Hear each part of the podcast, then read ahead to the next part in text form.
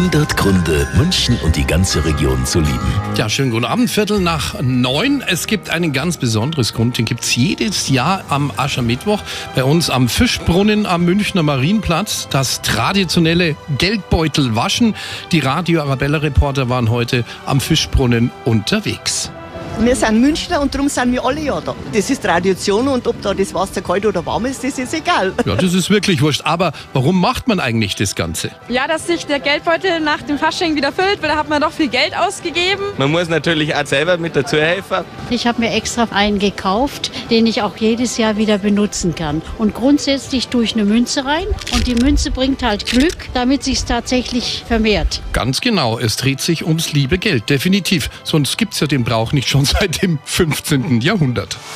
100 Gründe, München und die ganze Region zu lieben. Eine Liebeserklärung an die schönste Stadt und die schönste Region der Welt.